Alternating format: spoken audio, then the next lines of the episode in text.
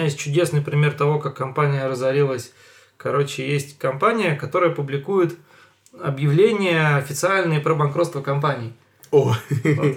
Она опубликовала как-то раз очередное А. объявление про то, что обанкротилась компания Tyler Sons Ltd. Все бы ничего, то компания на самом деле называлась Tyler Son Ltd. А другая компания Tyler Sons Ltd. была ни при чем. Опубликовали именно про нее. И у нее, естественно, акции упали. У нее акцию пальцка, с ней разорвали контракты, короче, все, кто могли, она стала, так понимаю, сложно выполнять уже имеющийся контракт, короче, и через И очень быстро она обанкротила сама, и уже второе объявление они напечатали в полном, по делу. Так, расскажи мне, что ты нашел Касперский? Основная мысль, которая разнесается по интернету, а, мамочка, оказывается, жесткие диски можно заражать так, что их никто не обнаружит, при том, что уже много лет гуляет запись, как чувак ставил Linux на прошивку жесткого диска. Давно известно, что у тебя, сколько у тебя, так сказать, в компьютере есть чипов, которые являются процессорами, столько есть у тебя и укромных мест, где можно что-то спрятать. Это чисто вопрос, так сказать, техники. Винт на жесткий диск это довольно интересная штука, потому что она имеет доступ к данным напрямую. То есть, я так понимаю, там идея такая, что весь деструктивный смысл этого буткита, ну, этой части буткита точнее, она заключается в том, чтобы, модифици- э, чтобы модифицировать критические кусочки э, данных, когда их пытаются прочитать с винта. То есть оно не, не, не то, чтобы куда-то что-то передает, оно, оно именно прикидывается. Я вообще не, не в курсе, что там произошло. И, э, вот э, они публиковали огромную красивую PDF с кучей технических деталей. Краткая идея такая, что есть э, комплекс из дохренища разных модулей, которые делают разные вещи в заражении системы. Есть группа э, лиц неизвестных, но, скорее всего, это high profile чуваки, которые года с 2001 а то, может быть, даже из 96-го, там по разным данным, короче, писали э, и, наверное, пишут до сих пор софт, целый стек, короче, э, малвари, которая заражает, заражает компы. Причем некоторые малвари она умеет только под старые винды, типа XP там и Мгм. мелочи, некоторые под новые там и так далее. Ну вот. Примеры известные. То есть у а, них это реально целая такая платформа, короче, целый стек фигни. Одна фигня, например, это какой-нибудь web-based exploit, Ага. который как-то вот сидит, там чуть ли не, чуть ли не полностью в реестре, короче, э, и проверяет, ну и, короче, и как-то вообще сидит, особо не отсвечивает, ничего плохого не делает, но он нужен для того, чтобы подтвердить, что цель действительно является объектом интереса, короче, и таргетно ее дальше А что, а что значит сидит в реестре? Что-то я видел, что based entirely in registry. Вот, но что это значит, точно я Бах. не знаю. Ну, ко- кор- короче, high-level идея, что есть э, стек э, ну, короче, есть, допустим, один модуль, который чисто, чисто заражается по-быстрому через интернет, так сказать, и мгм. помогает определить, интересно это комп или нет. Ну, может быть, как-то вручную, удаленно, короче. Потом он его апгрейдит до следующей Мгм. малвари. Все так, так, так, допустим, было до современных операционок, допустим, в XP эру. Да, никаких винтов никто не хакал, вроде бы. А просто за- да, заражали, потом проверяли, потом ну, заражали до более серьезной версии, так сказать, ну, которая позволяла больше вещей делать и так далее.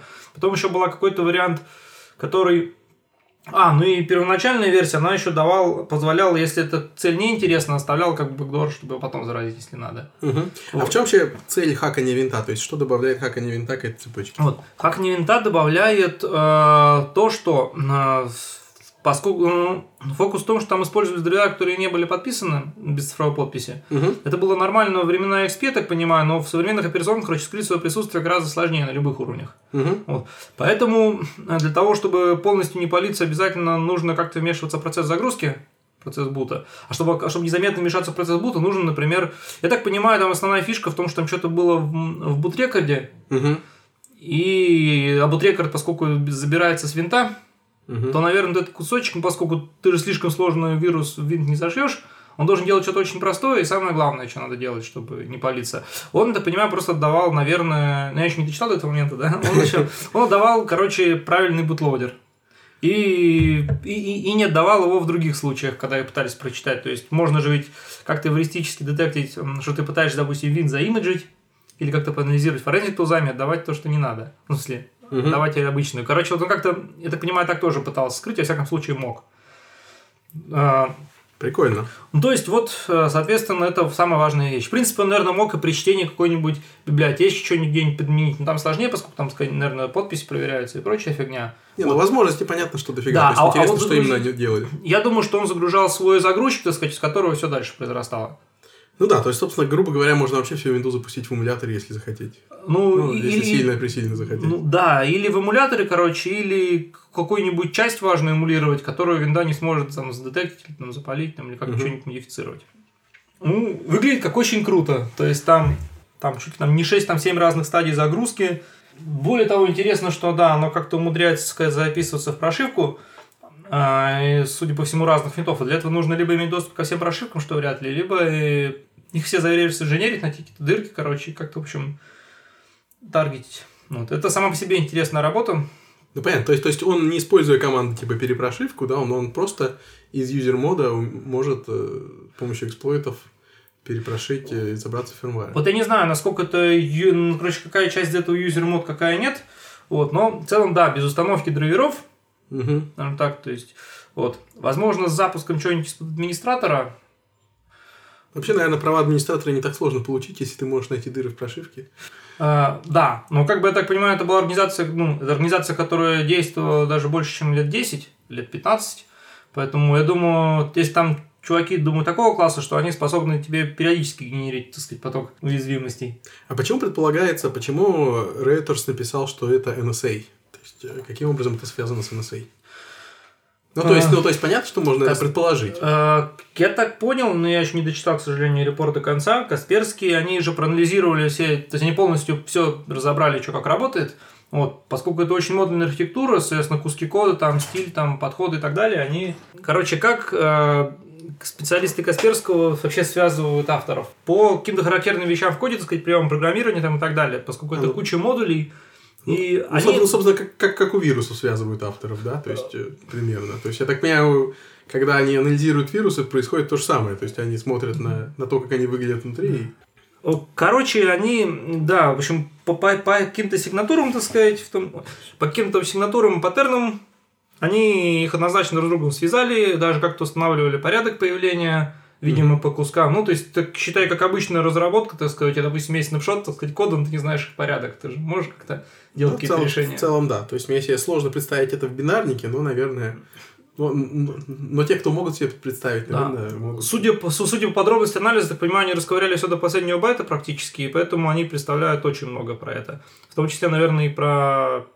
Ну, судя по отчету и по сложности системы, отписали очень высокоуровневые чуваки, поэтому вот. Ага. Они это связывали, связали не с NSA, они это связали, во-первых, с авторами Stuxnet. Ну да, вот, А вот вот про уже сам- там было написано. А Stuxnet мы вроде как знаем, что Ну, я думаю, кому еще нужно атаковать, так сказать, эти ядерные Центрифуги. Да. А, В сухом остатке, еще раз, имеем, что была опубликована инфа до большой преступной сети, а, широкомасштабная разведывательная деятельность. Да, э, в виде э, э, разного поколения малвари, так сказать, которое известно тем, да, что способно, так сказать, внедряться в кучу разных жестких дисков. Это вот из- Ну да. вишенка на торте, которая, собственно, с которой, собственно, началась. Я так понимаю, что она в том числе таргетила по странам. Оно, я так понимаю, они там чуть ли не руками принимали решение о том, кого заражать. Там причем интересные вещи было вроде бы как. То есть она когда заражала, там технические подробности, что она там чуть ли не при шифровании данных, которые передавать, там используется там не NTFS айдишник нужной папки в компьютере, потому что прошифровать должен был там, короче, знать, что за комп, короче. э, то есть, Ага. я думаю, они очень, ру- очень, очень избирательно ручное заражение производили. Ну понятно, то, то есть, то есть это предназначено для таргетинга отдельных лиц или организаций, да, а не для масс surveillance. Тут была другая смешная история, кстати. А, Когда они начали расследовать, ну, исследовать внимательнее malware, они нашли несколько MD5 хэшей, которые, так сказать, не знали, чему они соответствуют. А, Один MD5 хэш, короче, они как-то там на своем кластере взломали. Ну, в смысле, за- оказалось, это, по-моему, оказалось слово unregistered. Так вот, прикольная история. Э, Касперские публиковали все эти хэши, короче, которые не смогли расшифровать. Мгм. И, типа, попросили помощи у специал- специалистов, когда они сами не справились. Вот. а, Специалистов. Каково же было их удивление, когда один из хэшей через несколько часов, короче, другая, другие тоже довольно клевые чуваки, авторы, кстати, одного из крупнейших, так сказать, софта по перебору хэшей, А, вот, они, короче, очень быстро разгадали, что это то же слово unregistered, только на арабском. еще слухи на этой неделе, да, появилась очень много информации о том, что Apple делает машину. Э, Это очень интересная информация, потому что сначала, когда появлялась, казалось, что это полная ботва. Ну, то есть, э, всегда есть какие-то странные люди, которые Apple приписывают всякие странные действия. То есть над ними посмеиваются топовые блогеры, и на этом все заканчивается. А эти сумасшедшие. Эти сумасшедшие. Вот, и, естественно, то есть, казалось бы, да, машина.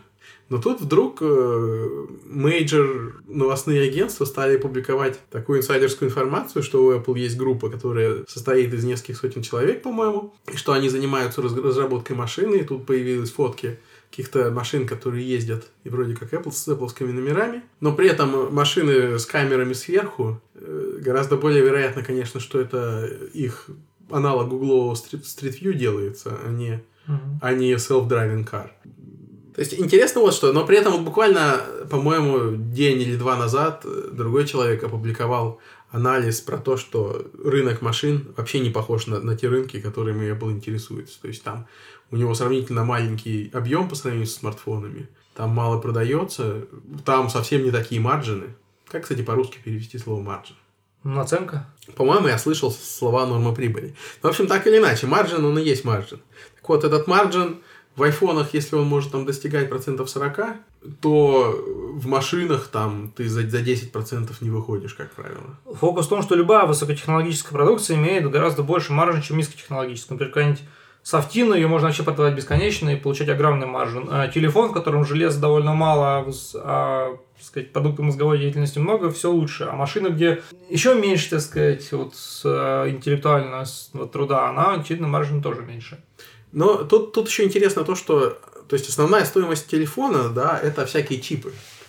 И чипы год от года дешевеют. То есть буквально все про них дешевеют, да, они, стан- они потребляют меньше энергии, становятся, становятся проще в производстве. Ну, то есть обычно ты, конечно, наращиваешь технологии, да, то есть они по факту остаются той же стоимости, но, той, но ты получаешь за эти же деньги больше. Основная стоимость современной электрической машины это батареи. И батареи далеко не так быстро развиваются. То есть они абсолютно точно не удваиваются там в объеме каждые 18 месяцев и не и цена не падает вдвое. Потому что законы физики как бы сложно обойти так же, как это, ну, в смысле, в процессорах тебе не нужно обходить законы физики для развития. Ну, ты знаешь, да, ну, как тебе сказать? Ну, ты там энергию потребляешь только для того, чтобы обмениваться информацией. Ты на, на, на процессоре не едешь никуда.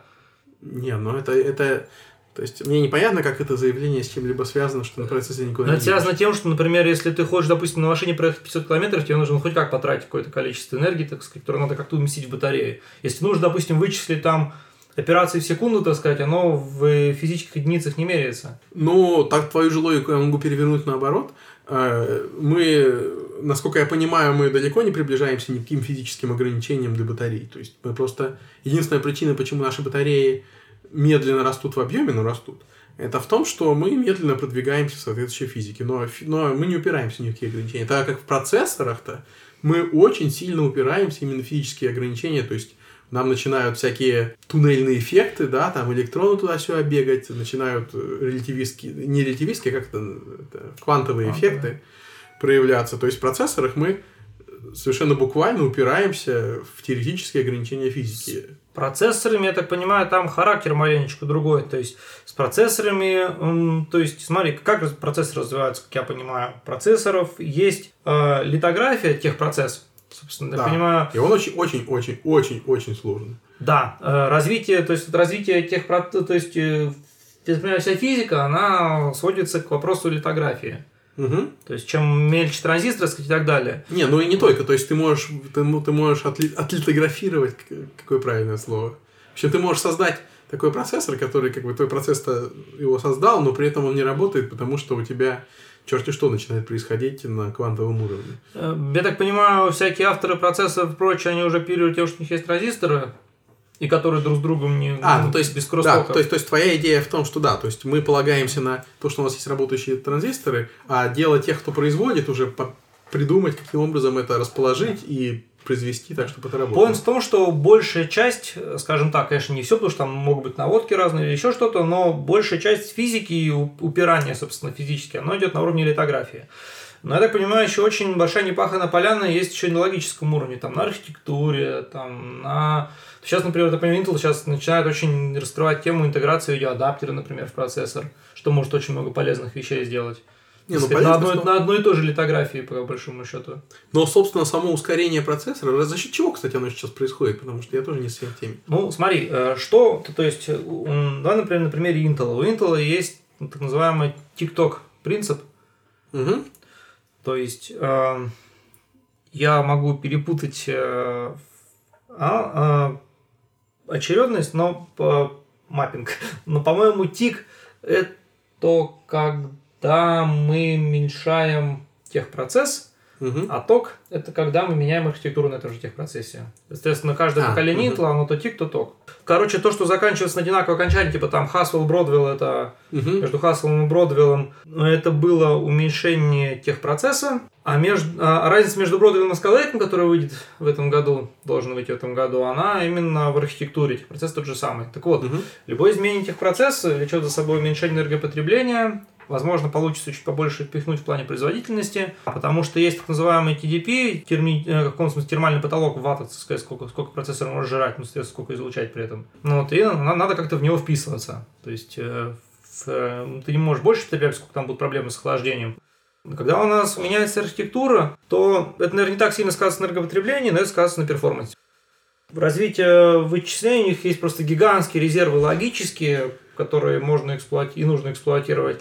А физику, она опирается постольку поскольку. Э, Ну, то есть со- совсем в сухом остатке получается просто, что мегагерцы, так сказать, ну, если там операции в секунду, так сказать, они никак в жесткой привязке к ваттам у них нету. Она есть на каком-то уровне, в который потихоньку упираемся, но это тебе не в километры в час, там, не метры в секунду. Ну, понятно. А, а- а батареи непосредственно связаны с физикой. То есть, необходимо иметь прогресс в физике, чтобы иметь прогресс в батареях. Ну, да, проблема в том, что батарея тебе нужно действительно запасать конкретное количество энергии, то есть ее, конечно, тоже можно оптимизировать, там, экономить или на чем-то, но там э, сильно больше связаны по рукам и ногам, я думаю, конструкторы. Идея, однако, в том, что непонятно, почему Apple захочет сунуться в этот бизнес, потому что он не приносит соответствующего количества дохода, у него нет объема, сравнимого с смартфонами, поэтому нет, нет, казалось бы, нет ни одной причины для этого. С другой стороны, если мы сейчас посмотрим, да, то вот есть Google, они тоже занимаются машинами, которые сами себя водят. Но, в принципе, Google занимается всем на свете, поэтому, когда мы видели, что Google начинает заниматься машинами, никто не считал, что сейчас все технологические компании вдруг кинутся заниматься машинами. Но, с другой стороны, да, не исключено, что по какой-то причине Apple видит. Фокус вот в чем есть мнение, что аппетит, во-первых, аппетит приходит во время еды, а во-вторых, э, так понимаю, Apple занимается не просто машинами, машинами, которые драйверлess. Да, по слухам, да. То есть Apple про- проектирует, как и все остальные, сейчас проектирует драйверлess car. Соответственно, если, допустим, э, ты понимаю, вот это как раз довольно перспективное направление, в отличие от обычных машин. То есть первый поинт в том, что driverless cars, у них могут совершенно другие объемы потребления. То есть обычно машины Э, ограничены ну, числом объем людей потребления ограничены пробками на дорогах. на существующих дорогах. И тогда, когда мы не можем, допустим, ко- кооперативно, допустим, улучшать А, расписание, но, там, но прочие э- э- вещи. это, кстати, хороший поинт, что пробки можно очень сильно улучшить, если значительное количество машин превратится в драйвер. а также количеством людей. А также вопрос в том, что эти машины делают. Приходит грузовик, например, который, допустим, очень медленно везет тяжелый груз, это одно. Грузовик, который драйверлess, но людей транспортирует, это другое. Там, грузовик, который кучу людей транспортирует, например, автобусы драйверлess, это вообще третье. Оно абсолютно разное по сложности, по риску, по риску, так сказать, по требованиям безопасности. Да, есть, конечно, еще и третий вариант, да, по сравнению с тем, что Apple занимается, Apple не занимается. А третий вариант стоит в том, что Apple в тайне разрабатывает очень много всяких проектов, и когда эти проекты доходят до точки, что становится понятно, что из этого можно сделать какой-то осмысленный продукт, да, только тогда они начинают уже как-то все серьезно считаться продуктом Apple. До этого, то есть я, Концепт Apple. ну, то есть, в принципе, Apple это не Google, но при этом Apple какое-то количество продуктов тоже так, да. Мы, может быть, размер команды переоценен, но команда, которая занимается автомобилями, например, действительно есть. И тогда мы еще очень долго об этом ничего не узнаем. Про, про, про, про- короче, про Apple Car есть два еще других поинта. Первое, во-первых, шило в мешке не утаишь. Если какие-то прототипы поедут по улицам, это действительно прототипы Apple Car, они, они, например, Но прикол в том, что, что они едут по улицам, и никто не знает, что это едет. Нет, они, например, не с камеры на крыше, которые могут быть что угодно. Ну, то есть, я думаю, в, перед тем, как выпустить на улицу, думаю, команда маркетологов Apple и прочих там пиарщиков, она, наверное, подумала, Не, ну я думаю, что нет никакого вопроса о том... Не, ну на них же не написано Apple. Ну, Ну- то есть это, это их случайно кто-то засек. я думаю, все все понимают. Но это, кстати, хороший вопрос. Но в качестве небольшого отступления от этого, недавно как раз на подкасте ATV, по-моему, обсуждалось про то, что Тим Кук э, давал интервью какому-то журналу, и он им сказал что-то типа, что у нас Swift такой прикольный язык, что теперь приложение на нем можем написать даже я и вы. То есть э, это, это, это, это вызвало такой большой вопрос, типа, что вроде бы Тим Кук не говорит вещей, в которые он не верит. То есть он вроде бы булшита никогда не говорит, но, но это еще хуже, потому что если он действительно в это верит, то, то, то, то это кто-то ему очень оверселил Swift, потому что, во-первых, во-первых, язык в принципе никакой не может иметь такого эффекта. Во-вторых, Swift, э, ну, не простой язык, а в-третьих, он настолько плохо работает, что на нем писать приложение примерно 10 раз сложнее в данный момент, чем на Objective-C. Ну, по поводу bullshit PR, собственно, на презентации Свифта спорили, как там была какая-то там сцена, где там шарики там какие-то летали, там друг об друга ударялись. Там было ощущение, что даже ребенок может там... Нет, вот по поводу шариков, плейграунды, кстати, действительно очень хорошо работает. То есть, то есть вот, вот это, скорее всего, действительно может на таком уровне написать... Что это имел в виду? Но это не приложение. Ну как? То есть есть огромная пропасть между тем, что можно накатать в плейграунде и быстро увидеть визуально, что, что действительно, то есть плейграунды, кстати, радикально меняет ситуацию в плане того, насколько наглядно... Обучение. Ну, не только обучение. То есть, недавно мне надо было проверить одну багу, и я ее быстренько и легко воспроизвел в плейграунде. Потому что это очень...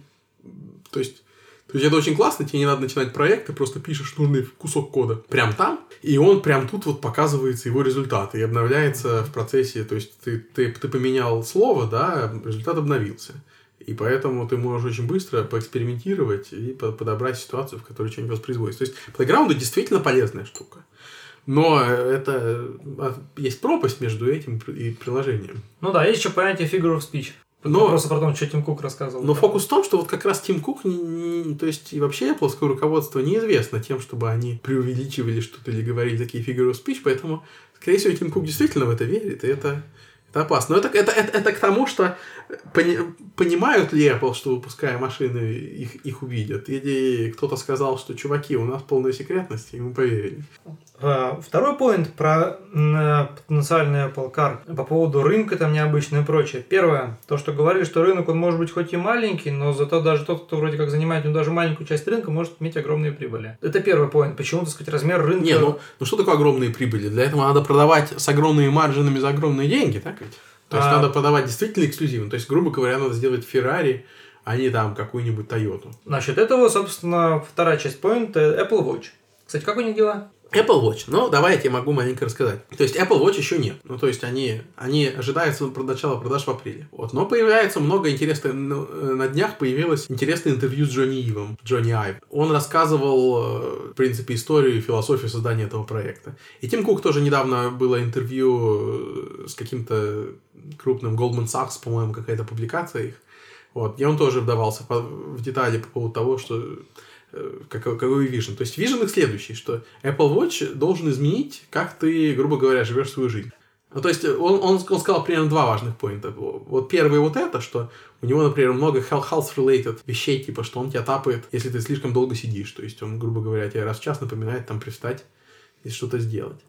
Или что есть способы коммуникации, которые, когда, если, допустим, два человека, да, например, муж и жена, и у них есть Apple Watch, то они могут друг с другом общаться, да, методом, что ты вот нажимаешь, да, а другой это чувствует, или там, что можно пульс передать. То есть очень-очень много вот таких функций, которые на, на презентации Apple Watch показалось, что появились ниоткуда, то есть это не то, что какие-то практичные функции, то есть он не, не автоматизирует то, что ты делал до этого. Он как раз создает абсолютно новый рынок устройств, новые устройств, которые как бы тебе дает новые, новые виды общения и новые виды health-related какой-то вещи. И второе, то, что сказал Тим Кук, это то, что Apple Watch будет делать так много всего, что для всех людей там найдутся какие-нибудь функции, в том числе благодаря приложениям.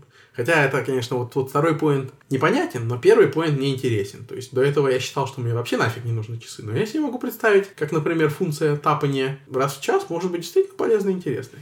Все так. К Apple Watch у меня есть чисто технические концерны про повод того, как они изменят свою жизнь. Например, отсутствие GPS, что должно очень весело сказаться на тех, кто, например, любит бегать без айфона. Ну, очевидно, что эти часы не для тех, кто любит бегать без айфона. Да, у них есть недостатки. То есть, наверное, когда-нибудь GPS появится, э, в связи с этим я должен сказать, что то, что меня вообще пугает, это то, что их надо раз в день заряжать. Я, конечно, никуда не делаю все покупки Apple Watch, просто потому что у меня под них девелопы. Но, честно говоря, купить себе часы, которые надо каждый день заряжать, я этого пока что не понимаю. Но не зарядка беспроводная при этом. Ну какая разница, их надо, она же не беспроводная а через полкомнаты, их надо приложить соответствующе. С другой стороны, может быть, я преувеличу, может быть, ты на ночь снял часы, да, и положил на, на разумную штуку, и она заряжает.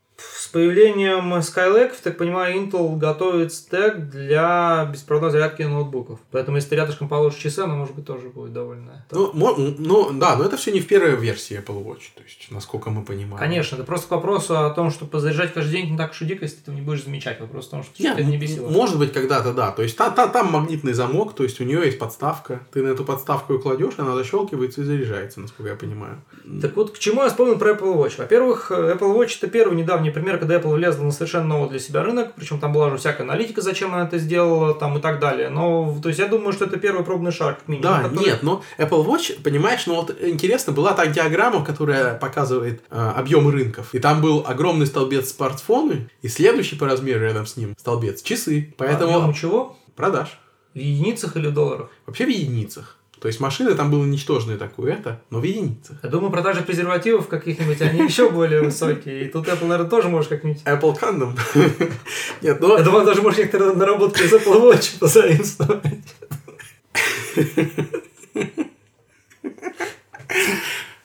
Так вот, э, я думаю, что часы как раз, особенно если, то есть, понимаешь, что они влезли не просто в рынок часов, то есть рынок часов огромен, но в нем есть много часов типа Casio, да, но у Apple Watch дешевая модель будет стоить типа 350 баксов, да, а есть будут модели из нержавеющей стали, будут модели из золота, будут вот эти все ремешки, и модель из нержавеющей стали у других часов, да, стоит всяко не меньше тысячи баксов. А модель из чистого золота, да, может там стоить 10 тысяч долларов и 20. Короче, навлезал с одной и той же начинкой во все рынки сразу. Да, то есть, на, то есть начинка, фокус в том, что как раз margin ы в этом рынке очень, очень высокие. И это рынок fashion. Это, то есть, почему Apple пойдет в рынок fashion, это понятно. Это абсолютно понятно. Почему думаешь, они могут сделать то же самое с автомобилями? Выпустить абсолютно разную линейку на одной основе, так сказать, сразу ну, потому, ну, потому что нет существующего рынка fashion для автомобилей. Ну, как тебе Но, с другой стороны, нет, я не говорю, что Apple не может это сделать. Наверное, они это могут сделать. В принципе, я могу даже понять, почему они могут считать, что они обязаны это сделать. Потому что им нужна и следующая категория продуктов, да, и следующая может быть то, что называется the next big thing, да, следующая большая вещь может быть автомобили как раз. И, в принципе, автомобиль может быть привлекательным тем, что это хаб для многого другого. То есть ты садишься в него, да, едешь, и там у тебя есть интеграция, допустим, со всеми твоей техникой, да, с то есть, допустим, если твой автомобиль, если его выпустить Google, и он будет хорошо работать только с андроидом, то автомобиль гораздо более крупная покупка, чем телефон. И многие люди, да, могут купить автомобиль и выбирать все остальное, чтобы оно работало с их автомобилем. В этом плане, например, стратегические соглашения с всякими конторами по поводу интеграции с айфонами в систему автомобилей уже известной конторы тоже важная штука. Ну вот у них есть CarPlay. У CarPlay интересная вещь. То есть CarPlay это такая штука, которая, собственно, отображает некий упрощенный интерфейс iPhone на консоли автомобиля и позволяет управлять. CarPlay э, имеет не слишком хорошие отзывы, потому что, во-первых, э, не всем девелоперам он доступен, то есть надо иметь личное приглашение от Apple. И вот э, Марк Уармент рассказывал, он, он автор приложения известного для прослушивания подкастов. И вот он рассказывал, что вот он написал функцию CarPlay и потом использовал там какие-то свои предыдущие связи в Apple, чтобы с ними поговорить, чтобы вот это приглашение получить. И после этого, то есть CarPlay SDK доступен всем, но ты не можешь, э, то есть эти функции не будут доступны кастомерам, пока Apple не запрувит это. И очень небольшое количество приложений имеет к этому доступ. Скорее всего, потому что здесь Apple рискует репутацией своей, или, возможно, как, как какие-то договоренности с производителем автомобилей тоже. Нет, да, то, то есть, когда он обсуждал это на подкасте, они все сошлись на том, что автомобили это очень регулируемые области. Например, никто не хочет, чтобы, да, ты попал в аварию, играя в какую-то игрушку, потому что это потенциально огромная liability. То есть это, за это могут Тем интереснее рынок, в который сейчас пытается, предположительно пытается влезть Apple. Вот, да, то есть, то есть рынок автомобилей в том числе это огромное количество регуляций. Собственно, у Tesla, например, есть проблемы в том, что Tesla уже пытается продавать автомобили напрямую, кастомерам. А, как правило, в Штатах, ну и вообще везде, да, продажи происходят через автосалоны и автодилеров. И автодилеры пытаются сейчас протолкнуть законы, которые запрещают Теслу продавать напрямую. И в некоторых штатах у них получается. Point в том, что, да, Apple лезет в очень странный рынок, но в отличие... лезет с знаком вопросом достаточно большим. Да, ну то есть, я понимаю, да, когда Apple вылазила на рынок часов, вылазит точнее, она их маркетит, во-первых, то есть она лезет на стабильный рынок, на котором никаких э, звезд не было вроде бы не схватить, но она его представляет в новом качестве. Не, подожди, Стабильный. нет, это неправильное представление. Рынок часов, наоборот, она... То есть, есть рынок, в котором есть огромная часть... э, То есть, огромная часть которого это то, что часы являются модным атрибутом. Да, fashion. И то, что они делают, они, собственно, это- эту же линию и продолжают. То есть, они, они том, выпускают fashion accessory. Идея в том, что типа, не было, она, понимаю, э, за reinvent ила часы, так сказать, по их презентации в каком-то смысле. Она влезла на уже довольно консервативный рынок с, с, с- с игроками, так сказать, с свежим, свежим взглядом. Ну, скажем так, э, их, их роль реинвенчения состояла в том, что э, они во- влезли на рынок механических часов с немеханическими часами. Ну, то есть они зареинвентили их начинку, но, но не тот факт, что они кастомайзовали. И тем самым как бы сильно расширили, если даже не сказать, так сказать, перепридумали рынок не механических часов. Ну, вспомни про iPod. Нет, конечно же, рынок немеханических часов они не просто расширили, они его создали. То есть рынок э- этой ценовой категории немеханических часов. Вслед за этим многие производители механических часов, а, какой же цитировали руководителя какой-то швейцарской компании, который что-то типа год назад заявлял, что, что мы никогда не будем делать smart watch, и что э- мы не верим, что Apple будет делать smart watch. И что вообще, как, кому нафиг нужны эти smart watch и. И вот она в этом месяце анонсировала то, что они будут делать свой smart watch. То есть, то есть, то есть, вот, ну да. То есть, то есть, безусловно, они создали рынок smart watch ей, который просто не Теперь существовал. берем всю эту риторику и один в один переносим на рынок автомобилей. То есть, т- Там точно такая же есть кривая по ценам, так сказать, начиная от автомобилей для народа, заканчивая там экстра-классов, которых начинка, я думаю, не сильно отличается. Ну, кстати, это интересный вопрос, как отличается эта кривая, потому что, то есть, какой процент людей покупает дорогие часы, какой процент людей покупает дорогие автомобили. Вот, например, давай даже не про дорогие, например, какая-нибудь Toyota, например, там Corolla, Camry, например. Вот давай, допустим, Camry возьмем, это как бы не сильно дешевая модель, да, ну вот у нее вилка, она довольно большая. Ну, я, может быть, совру, но я думаю, там раза в два точно можно скрестить, сказать, ниже модели топовую. При этом у них вся система безопасности одинаковая, база практически одинаковая, отличается сильно фичами, так понимаю. Там, безусловно, она пушечками. отличается классом, отличается интерьером, отличается там... Ну, там кожаная там или не кожаная, там уникальная, не уникальная, там Да, как- какие диски, есть ли кондиционирование отдельное сзади и так далее. обогрев стекла, например, вроде бы вещь Ну, полезная. обогрев стекла вроде бы везде есть, что уж там. Далеко не везде. Это, кстати, да. В Камри, в последней линейке, обогрев стекла начинается довольно приличной модели. В смысле, какого стекла? Переднего стекла лобового. А, переднего стекла, окей. Это я- супер я- фича на самом деле. Я, да, я пропустил, что такое существует. Чудесная фича. Окей, окей. А, ну вот, то есть point в том, что есть люди, которые хорошо, но, но в чем аналог? То есть, то есть, app, то есть смотри, Одна камби с разницей в два раза по нет, цене. окей, ну смотри, вот существовал рынок часов, да? М. Он существовал рынок дорогих часов, существует рынок дорогих автомобилей. И тут Apple делает электронные часы, которые тоже выходят на этот дорогой рынок. Какой аналог для автомобилей? Self-driving? Э, э, Да, self-driving, так сказать, с интеграцией. Это, то есть, современный автомобиль его сложно назвать электронным. У него там до сих пор совершенно консервативная, в большинстве случаев, система, там, не знаю, там, акустическое проигрывание. Никакого умности в автомобиле Но совершенно... если ты возьмешь, например. Теслу, то они делают что-то примерно, что, что сделала бы Apple. Если ты возьмешь все остальных производителей, то они для топовых или для электрических, например, машин, да, начинают тоже пытаться что-то сделать. То есть там какие-нибудь интегрированные консольные медиасистемы и так, Так далее. много кто пытается, но я так понимаю, Apple одна из немногих компаний, у которых есть, так сказать, большая часть стека. Есть еще Microsoft, конечно. Нет, нет, есть Google.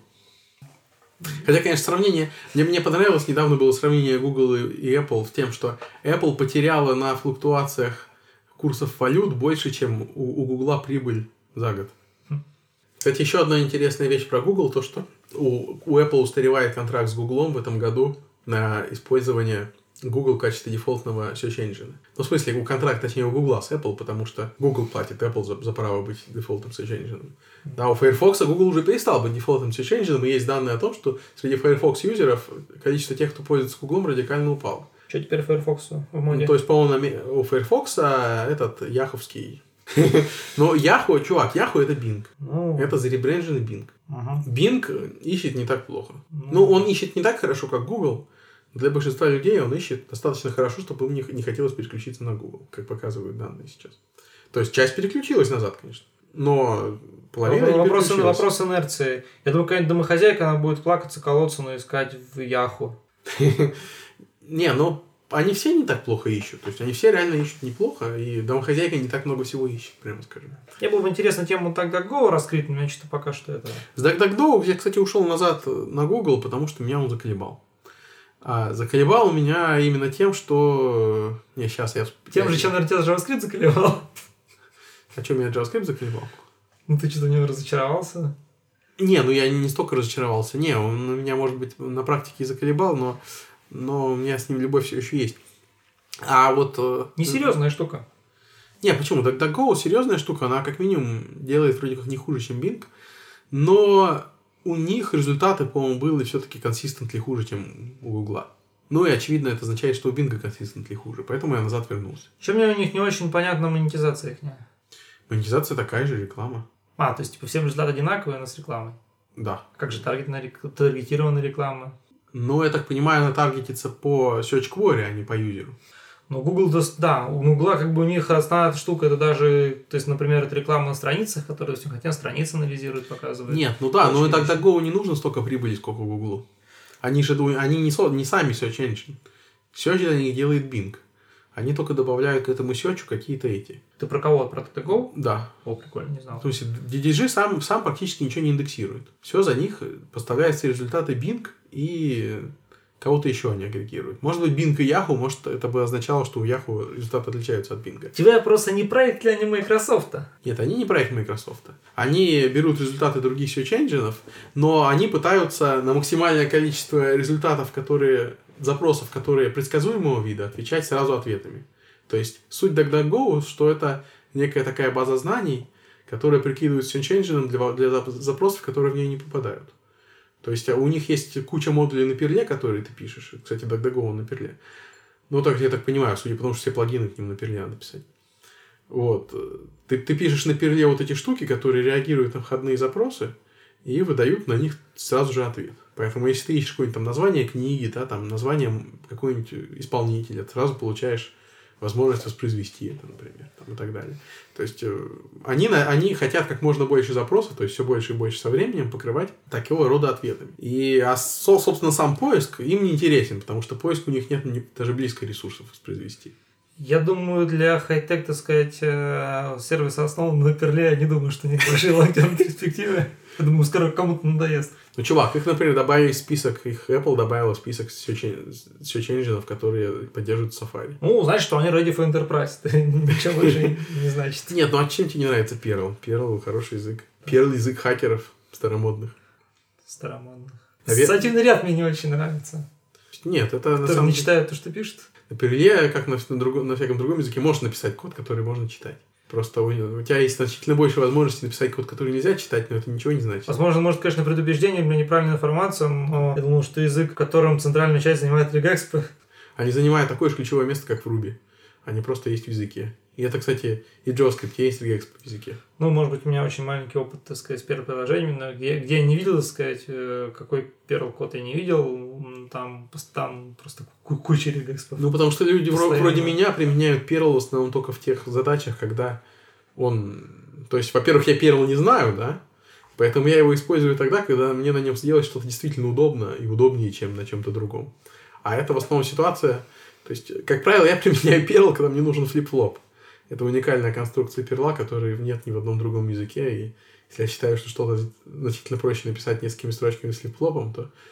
То есть flip-flop, ты, я тебе когда-то объяснял, что такое flip-flop, ты помнишь? Это, ну, это такой оператор, который ты пишешь в wi То есть это типа булев, булевый оператор.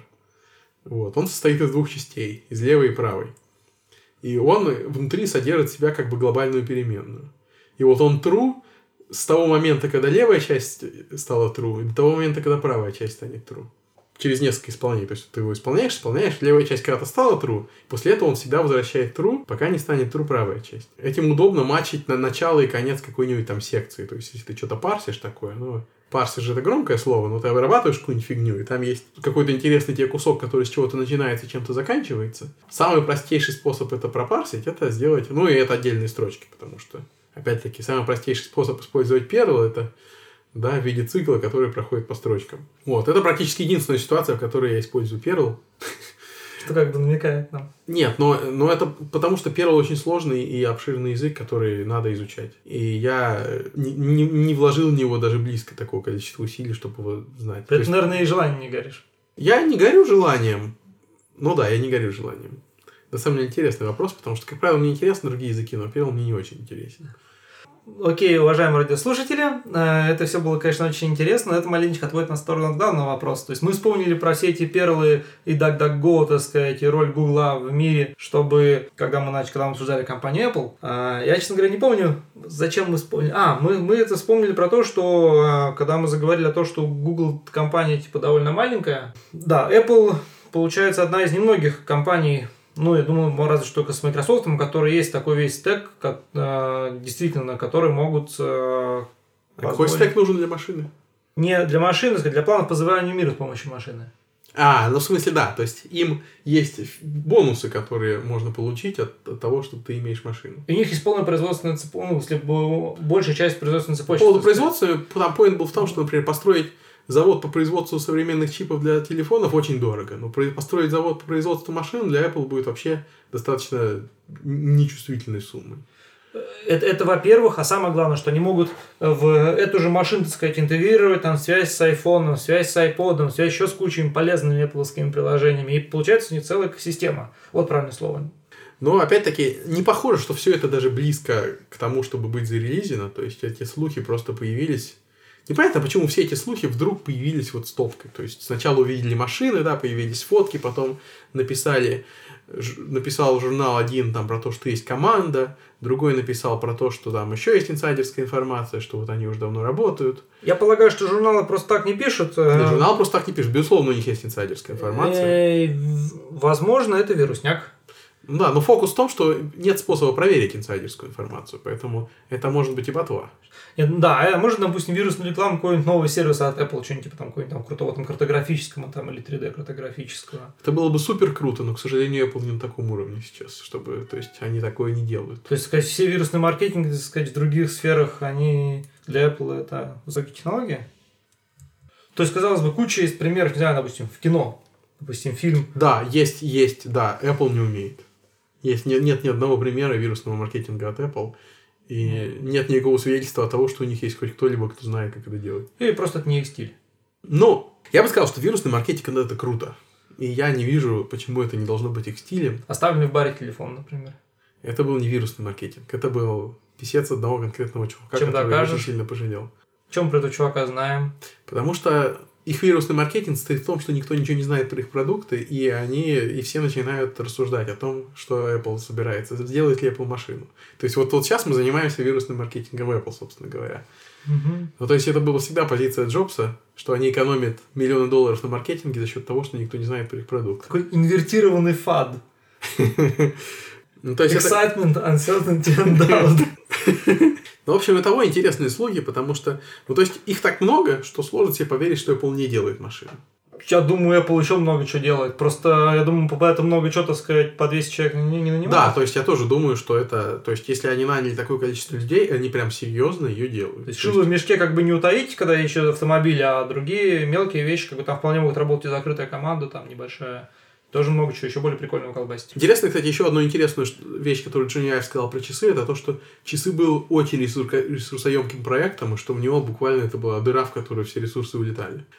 Ну, с часами, как бы, да, момент такой, что там, в отличие от айфона, который уже не первый, не второй, там уже более-менее все понятно, как нужно делать. Тут, так понимаю, нужна была просто большая Tiger Team, которая, так сказать, внезапно заресерчит, так сказать, и что-нибудь. Я думаю, да, там у них был дохренища разных концепций, они же сами не представляют. Ну, плюс сам, сам дизайн, да, то есть он сказал, что изначально они начали с идеи о том, что люди допускают использование айфона такого же, как, как и iPhone у всех остальных, но никогда не будут носить часы такие же, как у всех остальных. Поэтому им надо было придумать, как сделать их кастомизацию. Я думаю, что эти вещи, одна из которых в смысле лежат на поверхности, а продумать именно а, как это... Нет, ну это лежит на поверхности, но как, как реализовать это, то есть это все. Ну и да, безусловно, сам интерфейс, то есть они считают, что у них принципиально новый интерфейс. Мы, к сожалению, пока ничего об этом не можем сказать. Но опять-таки, если посмотреть на андроидовые часы, да, то есть скролл всегда проблема. То есть использование вот этого колесика для скролла это... Не, это слова как- при- принципиально новые. Сам понимаешь. Нет, ну а что есть такое принципиально новый интерфейс? То есть, э, если он сейчас... Принципиально новый интерфейс будет, когда я смогу что-нибудь подумать, так сказать. У меня это будет... Не, ну да, то есть, то есть у тебя больший шаг. Ну, например, я считаю, что у iPhone, у, у этого, у iPod был, блин, принципиально новый интерфейс, когда у них был ClickWheel. То есть ClickWheel это было круто, это было супер удобно. Знаешь, что такое ClickWheel? Это Ну, в смысле, да, как- такое колесо. кстати. Да, и ты по нему можешь пальцем водить, и это скролл. Да, это, это, это решает проблему, как ты можешь навигировать среди огромного количества песен, песен, например. Ну, в целом, вот та же самая ручка, только ручки нету. Да, но это было очень удобно. То есть Да. это было ни на что не похоже, это было очень удобно. Нет, это было как раз похоже на, на физическое колесико, так сказать, Нет, но оно но просто было не физическое. Это бы- было не Это похоже было ни на один из интерфейсов, который был до этого, скажу так. Да, это похоже на физическое колесико. да. Apple переизобрела колесо. В каком-то смысле. Вот, тач, тачскрин — это новый интерфейс. Эм, интерфейс часов, но это вопрос. Ну, тачскрин сложно назвать совсем новым интерфейсом. Ну, тачскрин, конечно же, новый. Не, не было... Посмотри, телефоны полностью изменили свой вид. А, ты ты именно про телефон говоришь? да. Ну, в телефонах, пожалуй, да. А Сам тачскрин как способ взаимодействия с компьютером. Ну, тут речь идет именно об интерфейсе конкретном, наверное, да, то есть вот конкретно айфоновская модель, которая стала пользоваться Android, там, и... до этого тачскрин был со стилусом почти всегда. То есть такой тачскрин, чтобы мы со сложным девайсом, типа компьютер или телефон пальцем тыкались, Да, пожалуй. такого просто не было. Ну вот, а конкретно у часов мы, конечно, посмотрим. То есть э, их, их реальный интерфейс никто не видел. То есть то, что Apple показывала, была, была демка, которая интерфейс часов просто гоняла в цикле. Ну, потому что, скорее всего, там ничего не работало. Нет, понимаешь, сейчас, хоть аналог на Next Gen интерфейс э, Siri и Cortana. Вот я согласен, да. Siri это однозначно. Очень интересно посмотреть, что Microsoft сделает. Microsoft интегрирует, я понимаю, voice, так сказать, и у них уже будет, так сказать, года два форы. Как э, сами технологии, так сказать, распознавания звука, так, и- так и всякие наработки. Вообще-то Microsoft не Apple. Кстати, Картана или Картана? Картана, да? Cortana. Картана хороша. То есть, судя по их демке, Картана, Картана хорошо. Фокус в том, что почему нет Siri на Маке? Но есть два возможных ответа, да? Вариант А, она никому там не нужна, а вариант Б, это то, что Apple боится объема. Какого объема? Ну, хотя, с другой стороны, количество маков намного меньше, чем количество айфонов, поэтому им нечего бояться. С объема. другая проблема с телефоном. Ну, в телефон на- настолько, по большому счету, неудобная штука по сравнению с компьютером, сказать, мышка и клавиатура, что там э, гораздо, во-первых, больше ценность любого, так сказать, помощника, который за тебя что-то сделает без тыкания пальцами. Поэтому, да, во-первых, актуальность на телефоне, я думаю, на порядок выше. Возможно, просто не готова еще, так сказать, для десктопного enterprise. Ну да, ну в принципе, да, те use cases, которые чаще всего исп- используются, то есть я, например, для чего использую Siri? Поставить будильник, добавить напоминалку какую-нибудь, да, включить таймер. Ничего из этого мне не надо делать на компьютере. Siri, конечно, то есть Siri, в принципе, не так много. То есть она, она умеет намного больше этого, но, честно говоря, эти все хитрые функции ты почти никогда не используешь. А я знаю, что Картан спрошу первым делом, когда я себе поставлю домой. Мгм. Я налью, как водится. Спрошу, в чем смысл жизни. Это называется «До, до чего мы скатились». Называется, есть домашняя заготовка или нет Apple? What's the meaning of life? I don't believe there is a consensus on that question. Ну все, я думаю, что мы выдохлись, и на этом можно закончить.